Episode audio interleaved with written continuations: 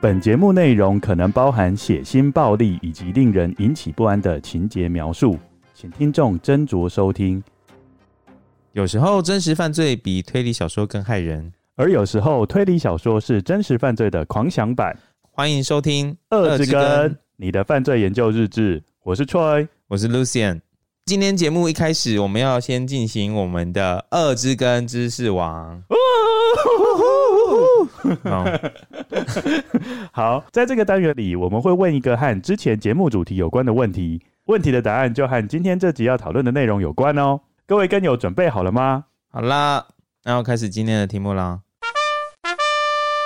二之根知识王，请问荆州杀手是因为下列哪个技术的成熟而落网？A. DNA 鉴识，B. 指纹分析，C. 字迹比对。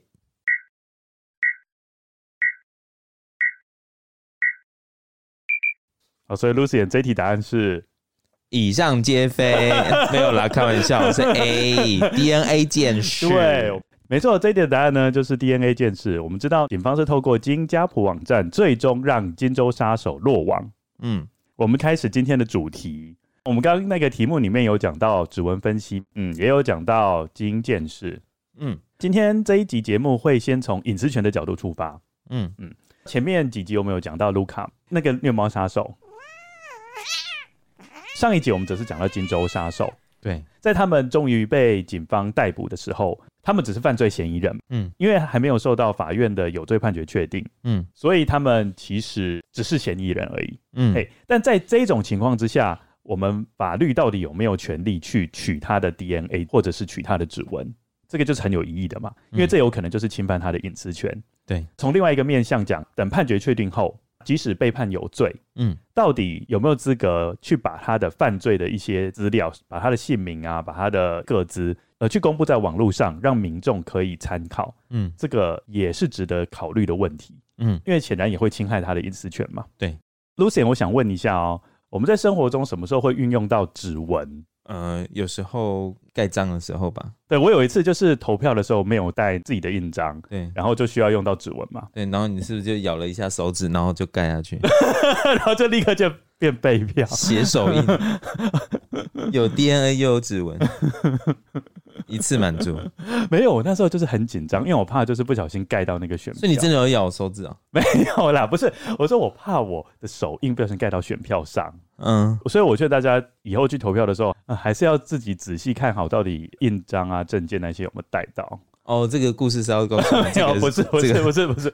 我我只是我只是稍微延伸一下这样子。 好哦，那除此之外，我们知道我们在使用 iPhone 之前也是会用指纹嘛？嗯。嗯，哦，对，指纹辨识，对。但是这些指纹辨识都不是我们被迫给别人的资料，对、嗯，都是我们自愿的嘛。比如说对像 iPhone 就很明显嘛。对，那像 iPhone 最近是透过头像嘛？就脸部辨识啊、嗯对，脸部辨识这个也是它有经过我们同意，因为我们同意把这个我们自己的脸部扫进 iPhone 它的系统里面。对，这样，我们的节目主题叫做“遏制跟你的研究日志”。这一集我们主要是针对前面几集做一个统整。嗯那首先我们要讨论的就是隐私权的部分。嗯，那不知道 Lucian 在小时候或是在成长的过程中，有没有曾经被侵犯过隐私权？小时候被妈妈偷看日记过，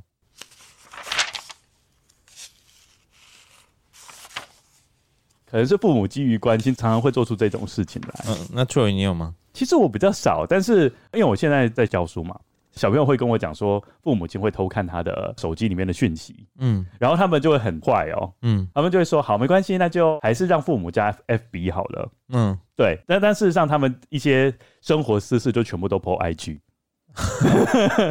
哎、说到这个，我之前其实嗯也有让我爸加我的 Facebook，、啊、真的哦、然后后来就嗯是。因为他就后来发现我都跟某人出去一直打卡，嗯然后他就说、就这开个始关心了，这样对，就开始关心了起来。然后我后来就觉得，呃，后来有点变本加厉啊，对吧、后来我就把它删掉了，把嗯我爸把我爸封锁了。所以我觉得，如果 Facebook 或 IG 有加父母的话，应该是跟父母感情还不错吧？嗯还是会还是会设没有了Facebook 其实也会设定，可以设定一些，你可以设定分享说你要给谁看到对，其你的实也可以贴设文定一些权限。对啊，只是如果你在 IG 的话，其实大部分父母亲的掌握程度都没有到很好。嗯，对，所以如果转移到那个阵地的话，好像似乎就完全会切割开来了。嗯嗯，嗯，Lucia，你觉得我们隐私权的部分在宪法中有没有明文规定保障？应该有吧？没有哦。可隐是现私在不是有各资法吗？我们的宪法有明文规定说保障，比如说财产权啊这一些，嗯但是它并没有明文保障隐私权。嗯但是宪法虽然它没有明文列举说隐私权要受到保障，嗯但是它在宪法二十二条特别有规定说，如果人民的自由跟权利不妨碍社会的公共利益的话，均受到保障。嗯嗯，所以那隐私权就是在这个范围之内。 ，OK，那我们呃有一个术语就叫做盖瓜基本权，就是说它虽然不是一个明文列出来的权利，但是它是一个盖瓜的权利，就全部被包含在二十二条的范围内。 OK，隐私权既然是宪法二十二条要保障的权利，我们知道宪法的下一个层次就是法律，嗯啊、因此在生活中有很多法律其实都有保护到各种的隐私权。嗯嘿，那 Lucy 要不要跟各位听众介绍一下哪些法律保障了哪些隐私权呢？呃，像我们去看医生的话，医生跟医护人员是不能对外公开我们的医疗的资讯嘛？这在医疗法的第七十二条就有规定，呃，里面的内容是说，医疗机构及其人员因业务而知悉或持有病人病情或健康资讯，不得无故泄露。所以我觉得有些网友其实就是比较不道德，怎么说？因为在除夕夜那时候就有报道啊，说什么、嗯呃，什么李连杰已经病逝啦，什么东西，一些传言出来。因为李连杰在前阵子，他的确是身体没有很好，对，对，然后就在除夕夜就有人爆出这个爆料，嗯，对然后在很短的时间内，李连杰就自己跳出来跟大家讲说，其实他没事，嗯哎、那是他的亲戚，嗯，对，所以我觉得乱爆料的人，事实上就是已经侵犯到别人的隐私权了，哦，这样已经算侵犯到隐私权对了。啊，就是因为人家的身体健康，其实他的好坏跟你没有什么关系，嗯哎、你不能随便乱去乱爆料。嗯在心理咨商的部分，我们知道，呃，心理咨商是跟当事人之间所谈话的内容也是受到保护的。哦，他不会有让第三者知道。，对，就是说心理咨商是不能无故把这些资料泄露给第三人知道。嗯，哎、这个也是侵犯当事人的隐私，哎、那如果是呃有要杀人的这种，这个就是例外。嗯，对，嗯就是，说，当咨商师发现嗯当事人有伤害他人或是伤害自己，包括自杀也是哦。嗯伤害他人或伤害自己的意图的话，嗯这个部分就可以向相关单位去做求助。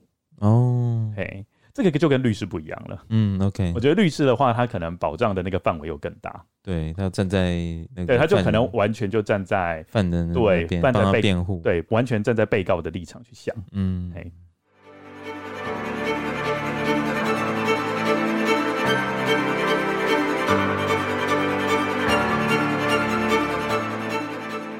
接下来跟各位听众分享一下资讯隐私权的部分。嗯， Lucian，你知道什么叫做资讯隐私权吗？呃，就是像各自嘛，对，就是个人的资料，嗯它的范围比较大哦，嗯，就是是包括你这个个人资料是要向哪一个人去讲，或者是何时跟别人去讲，或者是范围有多少，都是嗯自己决定的。嗯嘿，别人不能帮你决定。嗯资讯隐私权在什么时候开始浮上台面呢？就是在民国八十四年的时候， ，OK，立法院在民国八十四年通过户籍法第八条第二项跟第三项，嗯，内容大概是这样讲的：请领国民身份证，耐指纹并录存，未耐指纹者不予发给。那个时候就是说，如果要领身份证的话，就一定要留指纹，这样就对，留指纹资料。对，那时候是这样子的。以前是有一个叫做旧版的身份证，嗯但 Lucy 你刚刚讲的那个条文在通过之后，其实行政院一直都没有执行，嗯后来监察院就纠正嘛，嗯行政院后来就决定在九十四年七月一号换发新版的国民身份证。哦，差了十年呢。对，也就是说，在民国九十四年，嗯全台湾的旧版身份证就要被换成新版身份证。嗯，那你觉得这个条文有没有侵犯隐私权的疑虑？有怎么说？指纹不是算是每个人很独特的一个生理结构吗？对，因为指纹一生都不会变，对啊、所以其实指纹就是代表你自己。呃，泄露了指纹就代表你把一些身体的资讯，而且是独一无二的身体资讯跟大家讲。嗯没错，所以那时候就有一群立法委员嗯就觉得真的有问题。嗯，那带头的人是谁呢？就是当时还是立法委员的赖清德。哦他跟八十位民进党籍的立委和其他一些无党的他就和大法官申请这一条法律是违宪的。嗯那时候申请释宪的门槛比较高，嗯嗯，需要立法委员总额三分之一以上嗯，申请释宪，那现在现在已经降到四分之一了。哦所以变成现在，如果人民觉得这条法律有违宪的疑虑，嗯那他请立委协助的话，其实只要四分之一的立委向大法官提出呃释宪，就已经超过门槛了。这样子，嗯，哎、我有一个问题，啊，你有问呢？这个可能有一些跟友可能会觉得这个问题很蠢，可是我还是想要 问，好好好，宪法就在那边，为什么要特地去申请释宪？哦， 我们的 Lucy 提出的问题，我觉得是还不错的啦。嗯，嗯宪法的确在那里，但是宪法是不能跟动的嘛？对，你说宪法是天条，对啊，对啊，那他申请释宪不是申请宪法，他是申请法律违宪。嗯，哎，这样子，法律违宪，违违宪反，宪法。嗯，哎，哦，对，我知道因了，为刚刚刚刚是户籍法嘛，它的对法呃它的位阶是在宪法之下，它是一条法律。对那这条法律位阶在宪法下，却有抵触宪法的疑虑，对这时候他就申请释宪。哦，对，因为宪法刚刚不是有盖瓜的保障隐私权嘛？嗯嗯那赖清德觉得说，哎、奇怪，为什么这个户籍法好像有侵犯人民隐私权的疑虑？嗯，他就申请释宪嘛。哦，所以释宪的简称就是大法官解释宪法来宣判这一个法律到底是有没有违背对宪法没错。 ？OK，为什么叫释宪呢？因为宪法的文字都很抽象，嗯而且都很简洁，嗯，所以变成说它有很多解释的空间。哦，对，就像那时候同婚也是啊，嗯，其实你没有发现说，其实很多都是在文字上面的一些争执。我知道对对对，嗯嗯。那你觉得后来这个户籍法有没有被宣布是违宪的？有，有， 没 应错。该有吧，但是行政机关有提出一些辩驳，嗯行政机关认为，国民要按捺指纹才能取得身份证，有一些理由，嗯比，如说要确认个人的身份，对，或者是辨识迷失的民众，或是鹿岛的病患、失智老人及无名尸体，嗯，然后并且可以防止身份证的冒用，嗯，这是他的理由。所以你就就是按捺指纹，老实说，我觉得按耐主任好像也不会怎么样吧。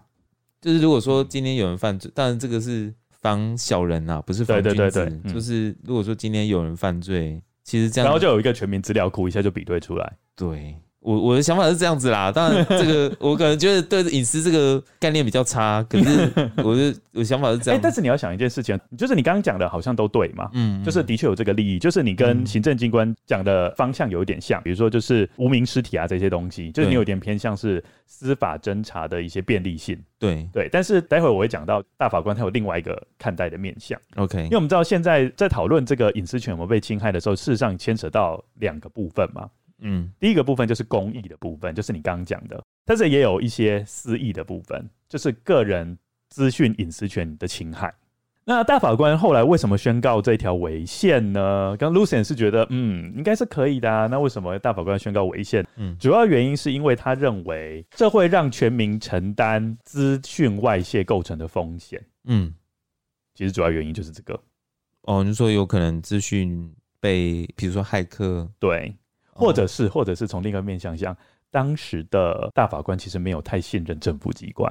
哦、OK，对，所以嗯变成说，当然是有可能被害走，嗯，当然也有可能是政府机关他自己自己可能防火墙做的没有到很好，嗯让资讯外泄。嗯，那无论是什么原因导致外泄，都会造成严重的后果。因为我们知道指纹基本上就是辨别那个人很重要的一个工具嘛。嗯，那我取得你指纹后，我可以做很多事情，包括我甚至可以哦伪造你的指纹，然后呢嫁祸于你都有可能。哦，OK，对，所以基本上他就是不愿意。嗯，哦，大法官裁的立场就是他觉得没有到必须每个人按耐指纹的程度，嗯所以他就宣告这个户籍法违宪。你那时候也有领身份证哦，因为那时候已经是九十四年了。嗯你应该没有印象，对不对？嗯，哦但事实上，你那时候是完全没有按耐指纹，就直接去对领，就用嗯旧的就可以换发新的了。嗯不过呢，刚那一条条文是针对一般人，因为刚那一条条文实在是范围太大了。呃，就是任何人只要换领新的身份证，都需要按耐指纹。嗯嗯，但是如果刚刚的条文稍微限缩一点，变成有特定犯罪的人需要按耐指纹，或者是需要被 DNA 采样，嗯，那你觉得这会不会被宣告违宪？应该不会吧？，对，这个就不会了。哦，比如说我们接下来要讲的这个，这个叫什么条例啊？去氧核糖核酸采样条例，呃，你知道什么叫做去氧核糖核酸？ 可以说中文吗？就是 DNA。哦，对，，这个 DNA 采样条例，这个是台湾的法律哦。嗯，这个就有一点像是加州的六十九号法案，不知道 Lucy 你记不记得我们在讲《荆州杀手》的时候，那我们之前讲到《荆州杀手》被害人的亲戚嗯就有致力提倡让政府能够采样某些特定犯罪嫌疑人的 DNA 样本。，哎嗯嗯嗯，嘿嘿，那这个就跟我们的这一条条例是很接近的，跟各位听众稍微介绍一下。嗯嗯，那我们主要是看去氧核糖核酸条例的第五条。 ，OK，嗯，这个条文主要是分两个层次。那第一个层次是你还没有判决确定，对意思就是说你只是被告或是犯罪嫌疑人。对，这时候到底能不能采取 DNA 的强制采样呢？可以，对，某些可以，比如说犯了放火罪，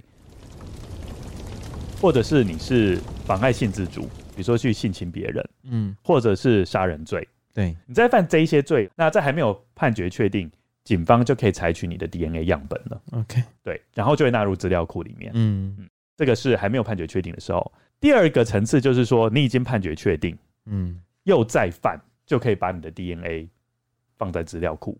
那这一些罪呢，就会比刚刚的罪来的轻啊，就是犯的罪会比刚刚来的轻，所以必须要在判决确定后，然后你又再犯，我才能对你 DNA 采样。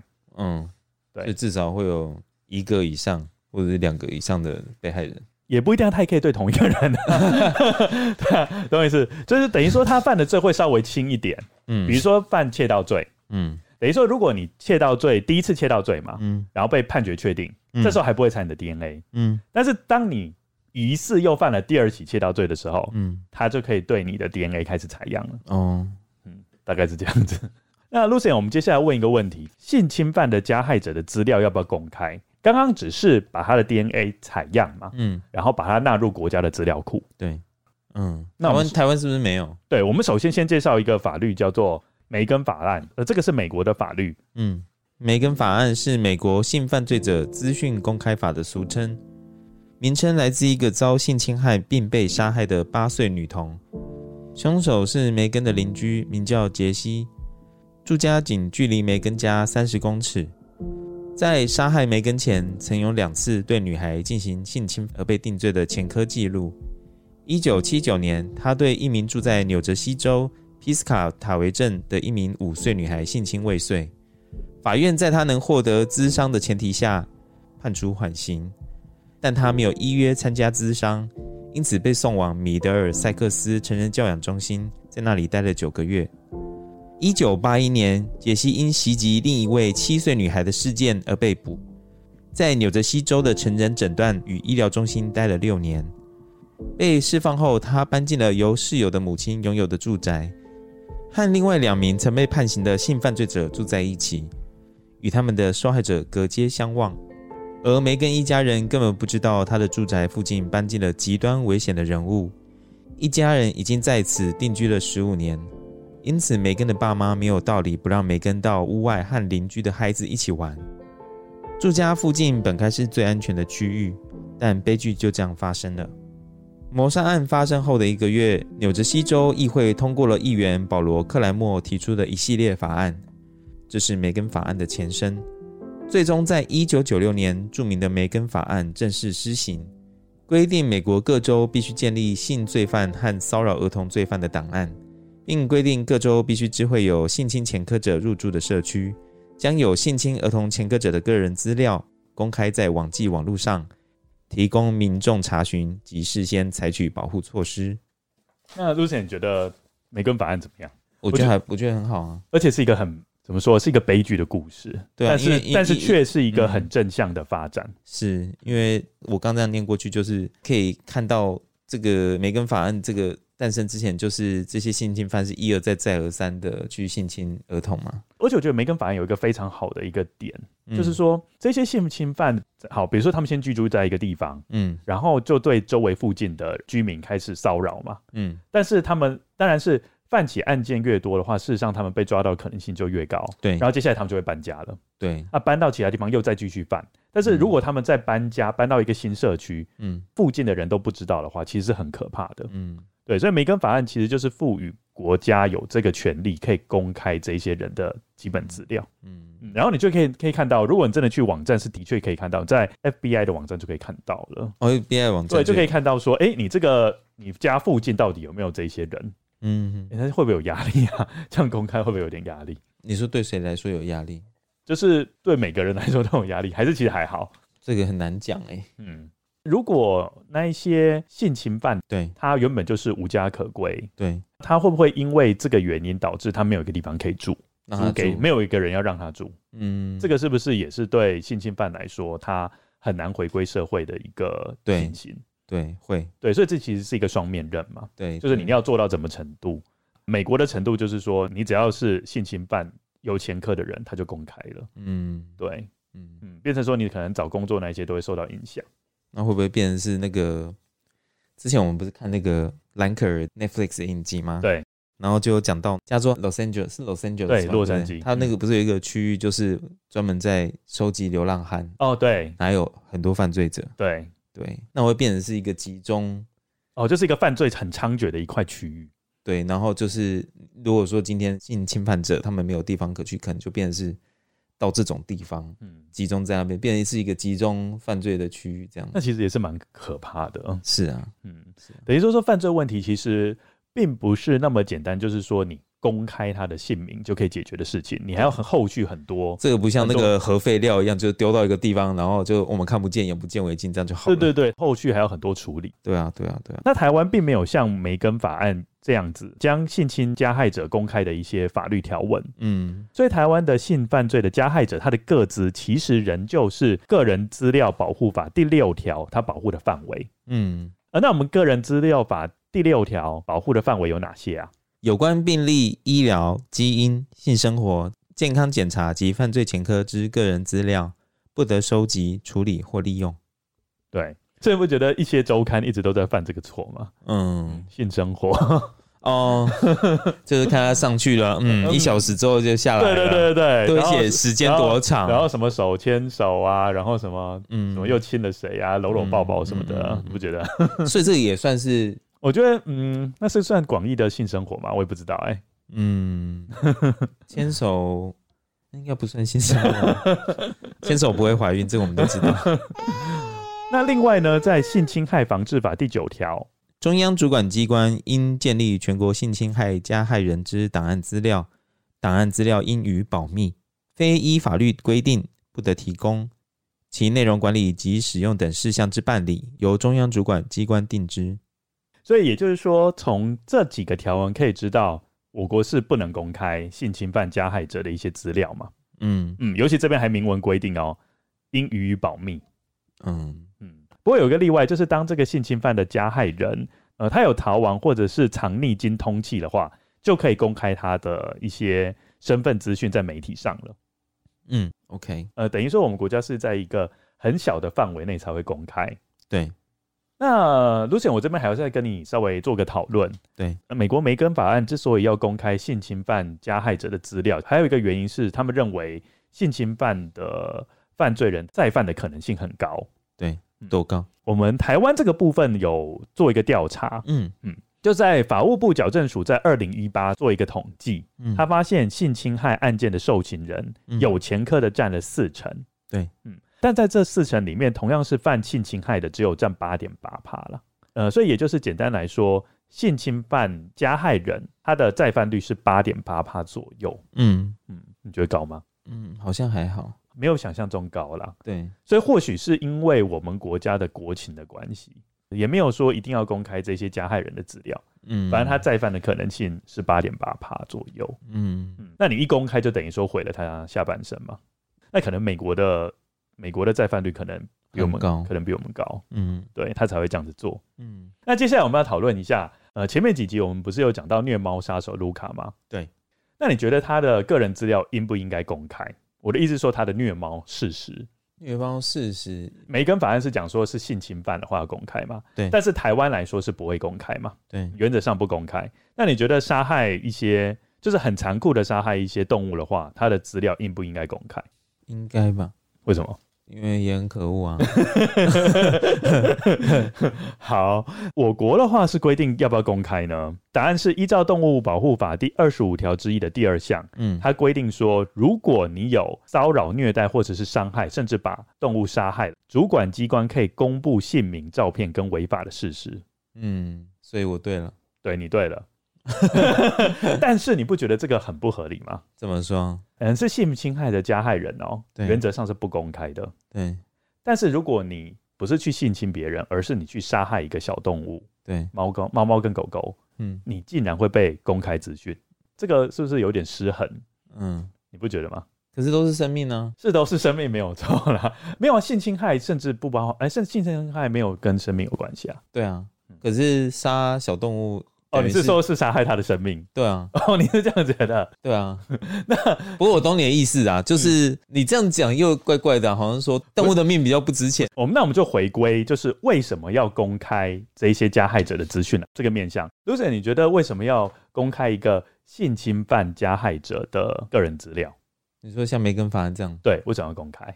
以防性侵犯者在侵犯他人啊，对啊，然后呃，应该说附近住的人对会比较提升警戒嘛，对对，就会去避开。对所以事实上，公开这些资讯是他有一个实际的目的，对，就是这一些潜在有可能的受害人，在对看到这些资讯之后，嗯能够避开这个犯罪嘛，嗯降低风险。嗯但是重点是，如果你是公开一个杀害动物凶手的资料在网络上，嗯这个猫猫狗狗还是会被杀掉啊。他们不会说猫猫狗狗又不会去看那个网站，嗯，他不会知道说哦，这个人就是凶手。嗯所以当猫猫狗狗在面对这个凶手的时候，他不会说哦，我在网络上有看过你，所以我要把你避开。他不会啊， 有啊，你没有看过那个动画吗？那个个动画宠物会趁主人不在家的时候做自己 的事啊，宠物当家。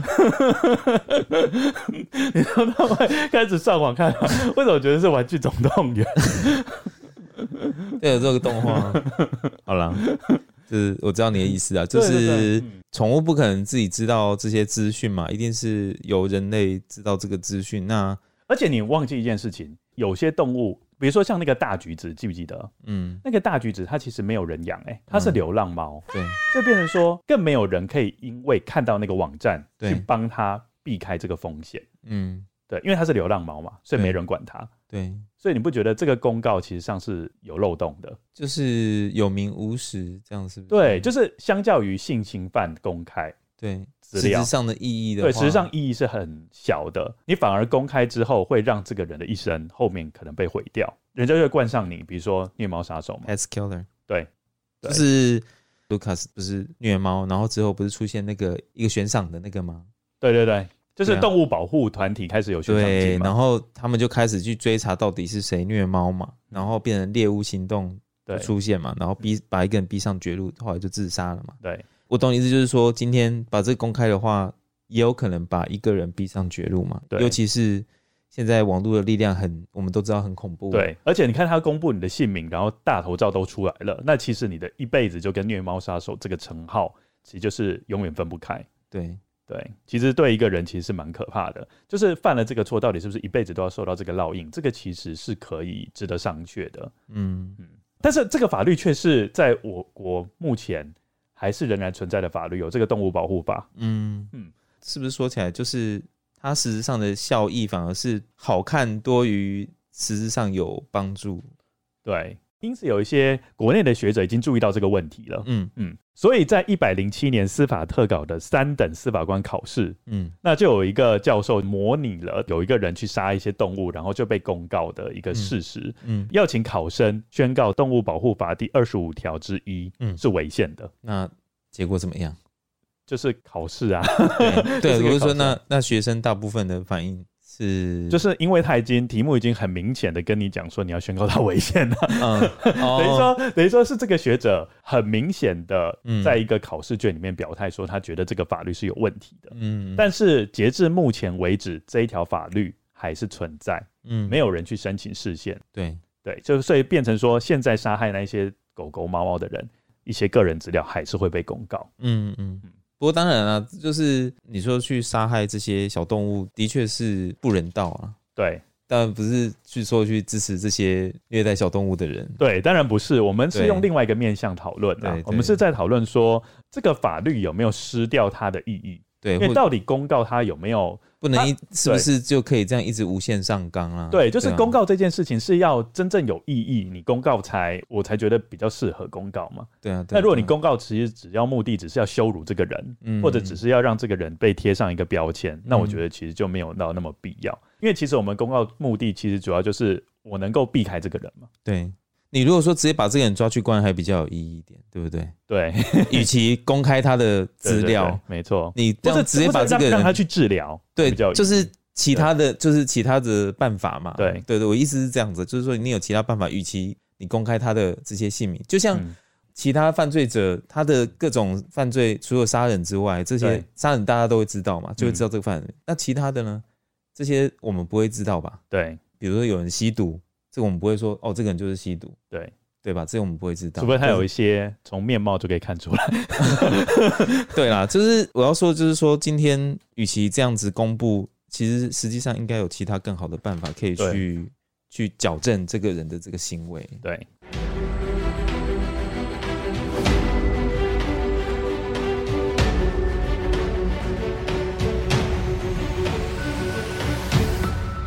那接下来我们要讨论的是 DNA 指纹辨识。嗯我们刚刚讲到就是讲一些各自的问题，嗯然后讲到指纹。嗯那我们现在要讲的是 DNA 指纹辨识。嗯嗯，那 DNA 指纹辨识不是指纹哦， ，OK，嘿嘿，DNA 指纹辨识它的意思就是说 DNA 的独一无二，跟指纹一样，嗯所以它叫做 DNA 指纹辨识。事实上，它就是 DNA 辨识而已。 这懂吗？但是它的英文名称就叫做 DNA fingerprinting。哦，哎、因为那时候的人发明这个人就认为它跟指纹一样哦，有这样一一样的 unique， unique。好，那我们先讲一下，呃，Lucian 不知道生物学怎么样？我是文，我是文学组， 好，什么文学组、社会组？哦，社会组，我是社会组的，好，那 Lucy，你知道 DNA 的结构是长成怎么样吗？长得像可乐果一样，双股螺旋状， 没有错， 那很好很好。那会不会就想吃啊？对，会 没嗯有人看到 DNA 就想吃。原味最好吃，好，那这个双股螺旋结构呢，是一九五三年被华生跟克里克这两个学者发现。嗯接下来我们要讲一个还蛮有趣的故事，是 Jeffrey 的故事。他就是 DNA 指纹辨识的发明人。嗯，Alec John Jeffrey 于一九五零年出生于牛津的一个中产阶级家庭。他将自己的好奇心和创造力归功于他的父亲以及拥有多项专利的祖父。当他八岁的时候，父亲给他一套化学试剂。在接下来的几年里，他扩充了这一套化学试剂的组成物，甚至包括一瓶硫酸。他说他喜欢小爆炸，但是硫酸的意外飞溅引起灼伤，在他的下巴上留下了永久性的伤痕。他的父亲还给他买了维多利亚时代的黄铜显微镜，他用来检查生物标本。大约十二岁时，他制作了一个小的解剖工具包，包括用削尖的别针制成的解剖刀，用来解剖大黄蜂。但在解剖更大的标本时，他遇到了一些麻烦。某个星期天的早晨，他在镇上闲晃时，发现了一只死猫，于是将猫尸体带回家。趁午餐前还有点时间，就放在餐桌上解剖它。猫的肠破裂后，整个房间弥漫了难闻的臭味。 Lucy，你觉得 听起来是怎么样？好认真哦，趁趁 Disgusting 还没有好恶心！你知道他很会利用时间，你不觉得吗？ 他是个有科学精神，而且是勤奋不懈的。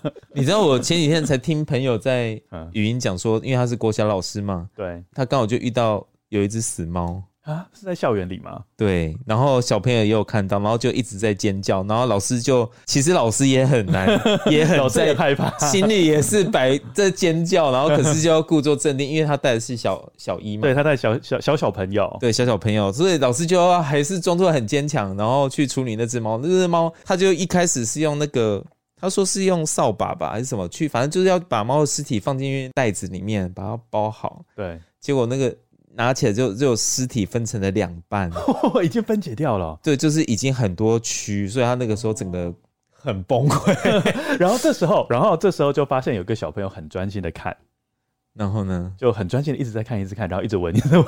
那那这个人其实就是 Jeffrey， ？Oh my god！所以 Jeffrey 应该遇到的也差不 多是这种等级的。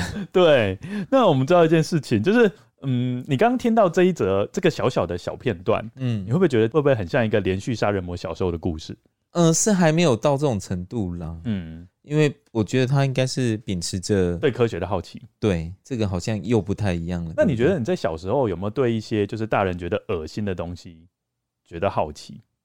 没有哎、不会，不会，所以你就是自然的会避开什么蟑螂、老鼠啊那些自然因为因蜘蛛为啊。小时候家里前面有一个大的排水沟，我也有看过死狗在里面，然后也是整个都是嗯蛆，哦那你就整赶个快的，避开。所以大家小朋友全部看到都赶快跑了啊，我们就一群小朋友看到就赶快跑了。嗯，不过我以前在教书的时候的小朋友，嗯，有小朋友就是对蟑螂很有兴趣、欸，他会徒真的徒手抓，然后去仔细观察它的结构。嗯，对，还是有这样的人。这样也是蛮厉害 的啊。然后我们知道台湾的那些蟑螂都有一个很特殊、很臭的那个味道。重点是他在玩那些蟑螂之后，嗯，他不会去洗手。下一堂课不是发考卷吗？然后我就想说，嗯啊你不要碰到我的考卷 上， 因为我等一下要收回去改。嗯，但是他就是碰了。 然后后来我在收考卷的时候，还特别避开他手碰的地方。 对，所以我觉得，嗯，有些人就是天生不会因为这些东西受到影响。不过你也可能要去思考一下，就是蟑螂真的有那么恐怖吗？啊，我们现在先要探讨，就因为因为我们现在要从因为因为 DNA 讨论到蟑 螂。因为小时候如果说父母亲没有反映出讨厌蟑螂或是怕蟑螂的样子的话，小朋友说实在也没有必要怕，因为嗯，这又不是天性。对，这个叫做古典制约。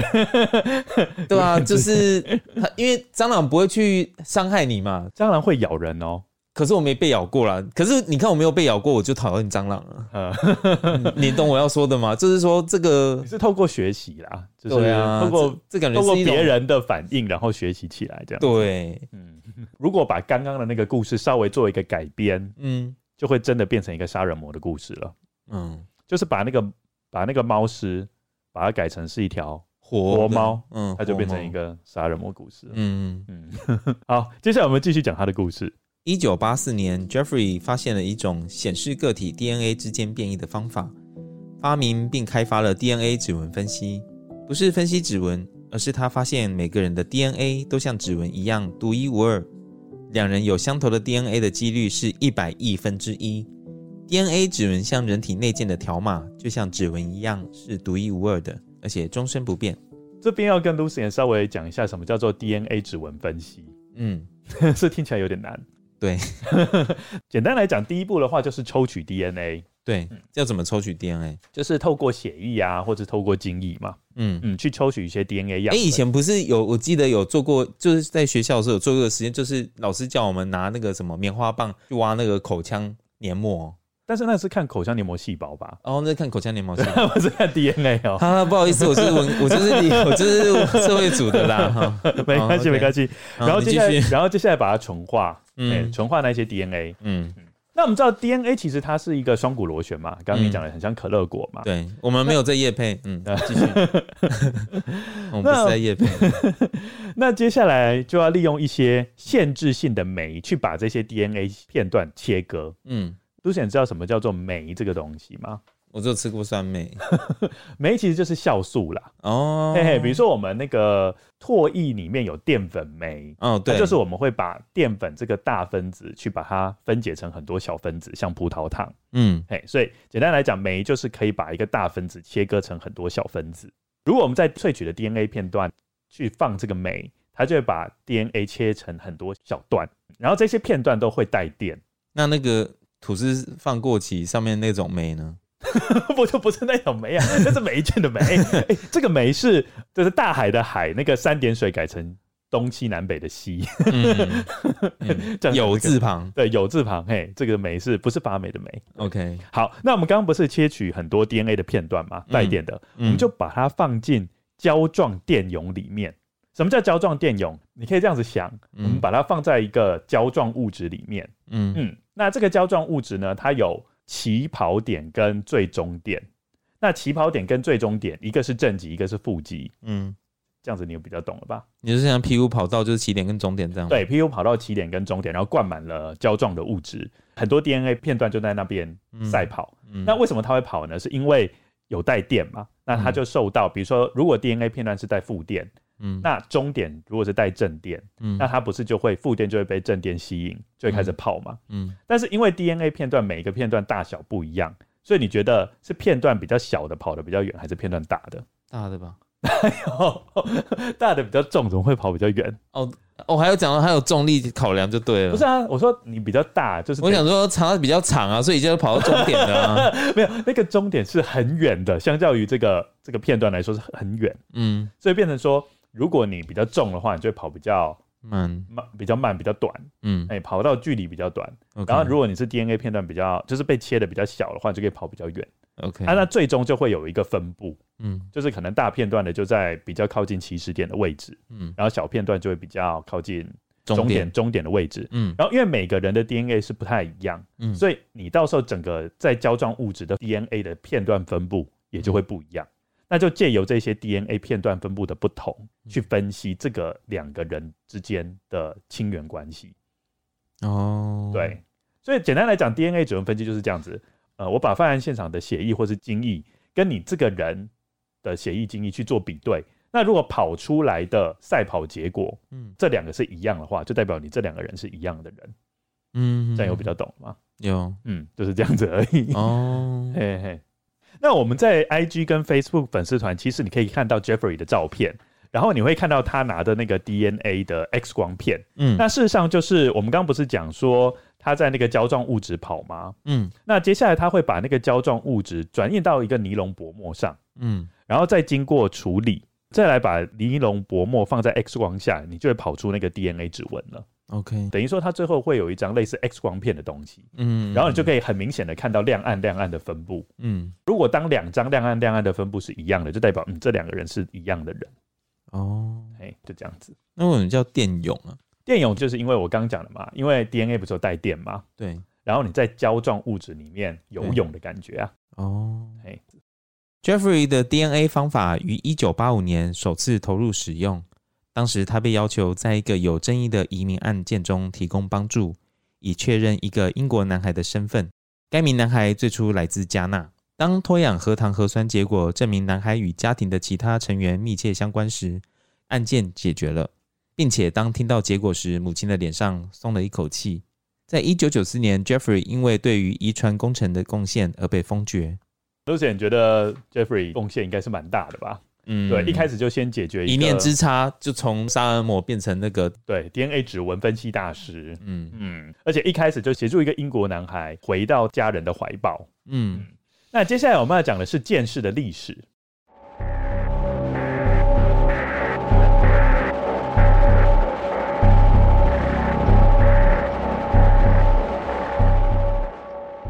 那剑士的历史，我们先从一九六零年代开始讲起好了。嗯嗯，一九六零年代中期，法医学发展已经到哪一些地步呢？第一个就是我们知道嘛，就是如果你开枪，你不是会有一些枪支的残留物停留在衣服或者是皮肤上吗？你说那个火药吗？，对，火药那时候 OK 已经可以被鉴定出来了。哦，那还有接下来体内的酒精测定仪，那时候也被发明了。嗯，这个可以确认当时这个被害人或是加害人的清醒程度，嗯叫做，bristolizer，对 breathalyzer。好， 那时候法医也可以借由尸体温度的冷却情形去判断被害人已经死亡多少时间了。嗯嗯，，那时候的科技大概到达这个地步。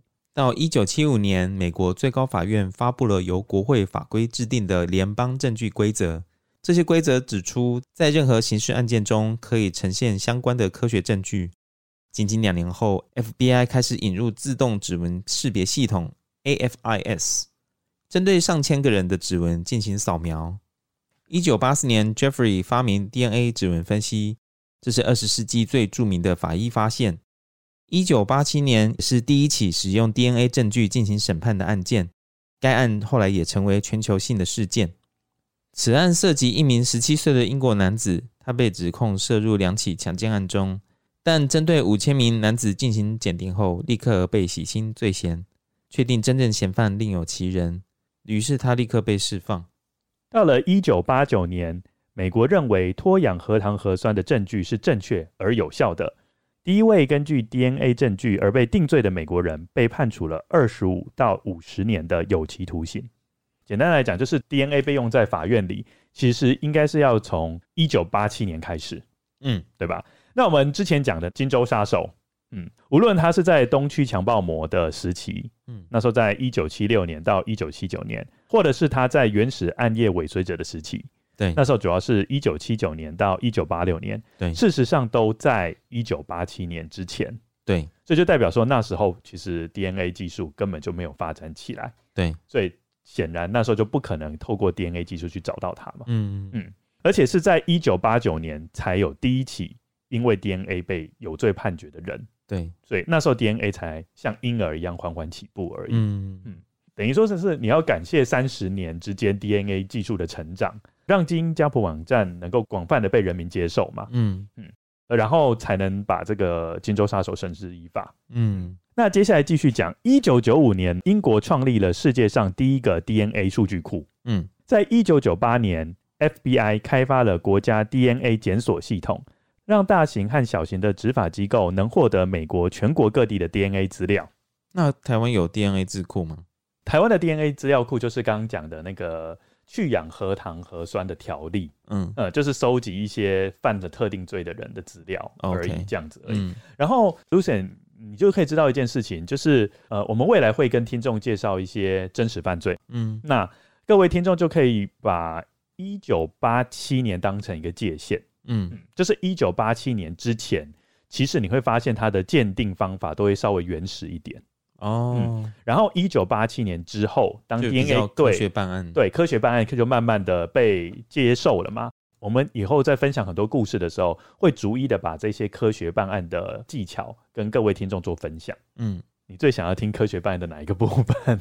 科学办如果你案是。听众的话，可是我觉得科学办案跟传统办案比较，我觉得传统办案比较有趣耶，哦，你觉得就是透过一些犯案现场啦，然后或者是证人的供词，嗯，然后整个去找出，就就是那个一步一步把那个线索抽丝剥茧去一步一步把那个线索拼凑起来，这样子。对我觉得这样是比较好像在拼拼图一样吧？嗯嗯，嗯嗯嗯嗯，因为 Lucian 本身自己也很喜欢拼拼图啦。对啊，啊，科学办案的话就是比较就是很绝对，就是很直接就知道说就定生死了嘛。对，所以对现在其实呃，我们也比较容易破案了。对嗯对，就是刚刚讲的，无论是台湾的资料库、美国的资料库，或是英国的资料库，其实都是小规模的嘛，嗯因为它都没有全国性，它是局限于呃，比如说杀人啊，或者是犯了性侵前科的人。嗯，那我想要问 Lucian 一个问题，嗯嗯，你觉得世界上有哪一个国家有设立全民医疗及基因的资料库？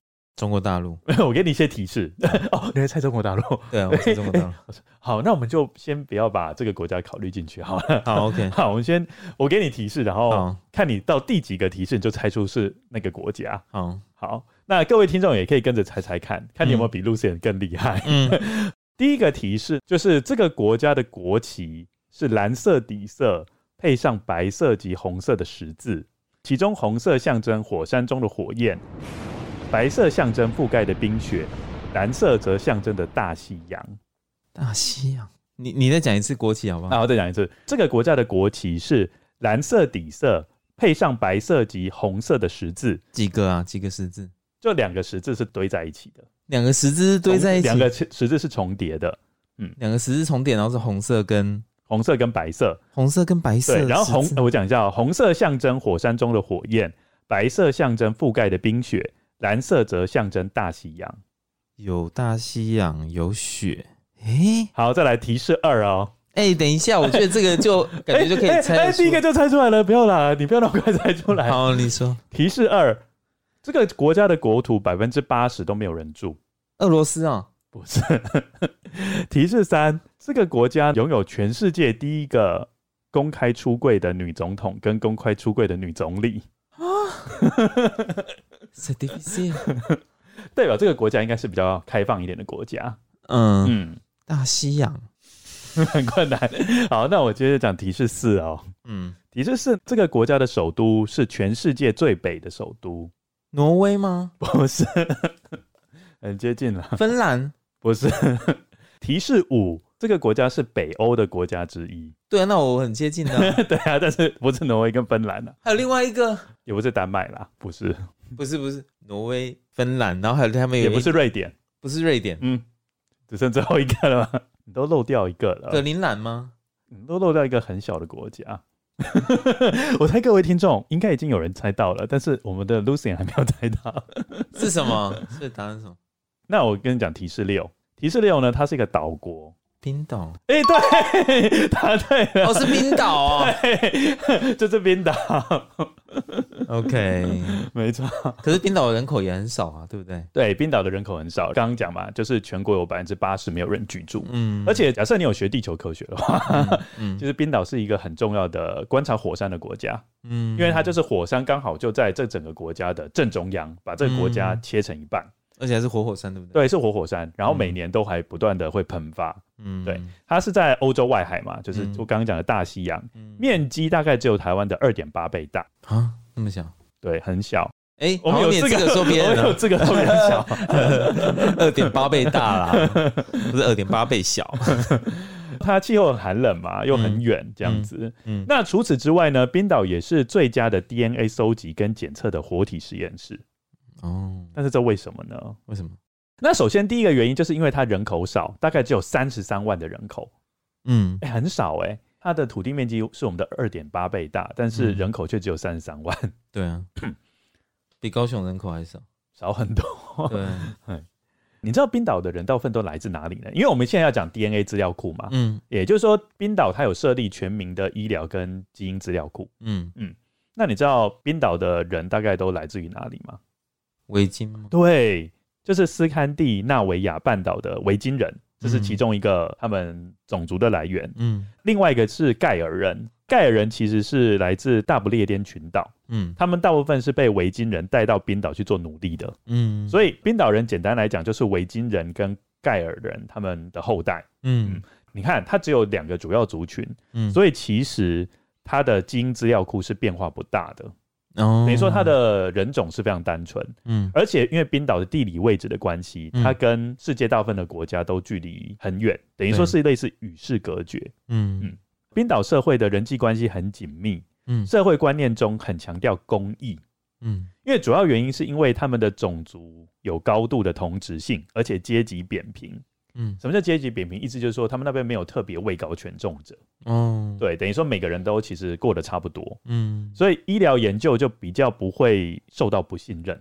嗯，你看，像像美国嘛，美美国它不是人种又变化很多，然后他们的贫富差距也很大。对所以如果比如说你针对某一个人种开始做医疗的研究的时候，人家就会讲说 racist，嗯 racist 对，就会立刻讲，然后你就 racist 然后就立刻就很难去做研究了。对，对，但是在冰岛做这些研究，其实上是不会受到什么阻碍的。嗯然后此外还有一个很有趣的哦，嗯就是冰岛人非常执着于家族族谱，嗯不但有专门研究家族族谱的学者，嗯甚至连报纸上都还有专门讨论家族族谱的专栏。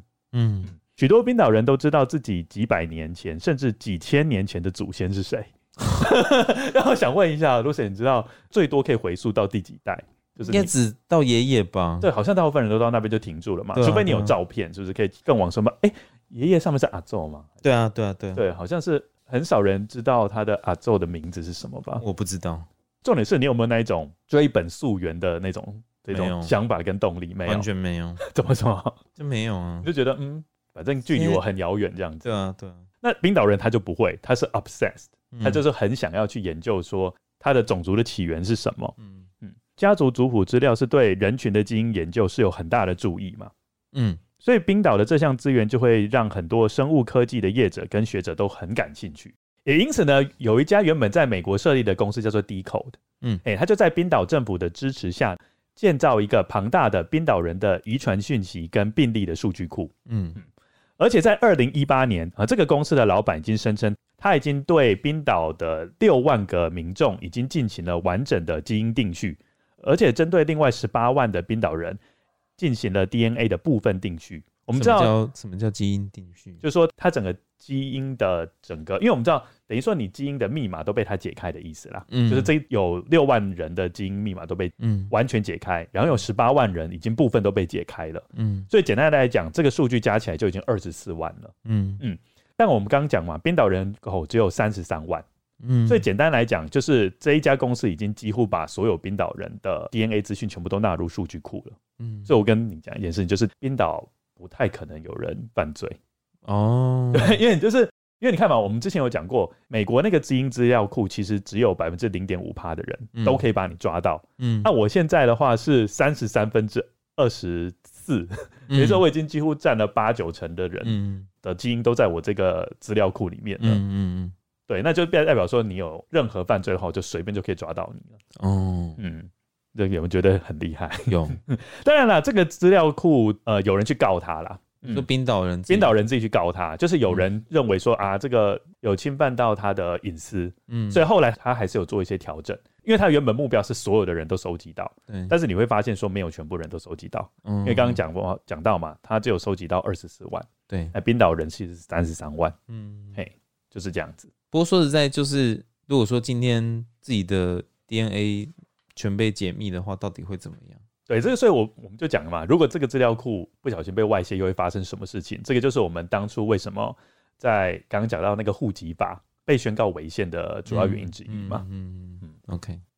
那我们这一集呢就到这边，不知道 Lucy 有什么想法想跟各位听众讲吗？我们这一集就很，就是我们这一集知识性比较高啦，就是对先从隐私权部分开始分析，嗯然后开始跟各位介绍一些一些法规嗯哦、关于隐私权的法规，然后接着介绍整个 DNA 的指纹分析技术的发展，还有介绍科学见识的历史。嗯那最后跟各位介绍一个很特殊的国家，嗯对，这个国家竟然几乎把所有人民的基因都已经纳入资料库里了，这样子。嗯，希望大家不会睡着。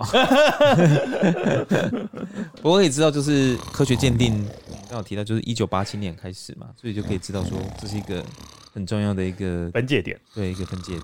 那就是往后我们在讲其他真实犯罪的时候，就可以知道说哦，这个这个年代的背景是怎么样，然后是不是可以使用这个科学办案的方式去推敲出这个犯人的各个线索，这样子。那我觉得我们这一集内容虽然知识性比较高，但是提早一点讲是好的，嗯就是可以让听众大概有一个轮廓了。对对嗯对，而且这一集有对之前前面的集数有做一些同整，嗯我们应该未来都会采取这种形式的，啊就是我们大概嗯讲个五六集之后，就会做一个类似同整性的集数，嗯嗯因为我们毕竟是研究日志嘛，嗯 等于说我们兼具了哪些呢？我们兼具了有一点娱乐性吧，至少有，然后有知识性， 你说娱乐性是我吗？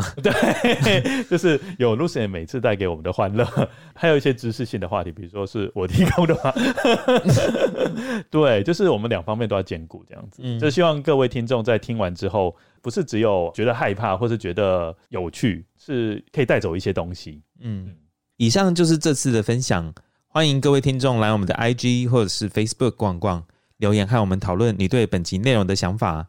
IG 请搜寻 roots dot of dot evil dot podcast。 Facebook 的部分，请大家搜寻二之根。节目的 show note 有更详细的节目资讯哦。有句名言说：“一周一集二之根，真实犯罪远离你。说的真好，”今天谢谢大家的收听，谢谢大家，大家拜拜。大家拜拜。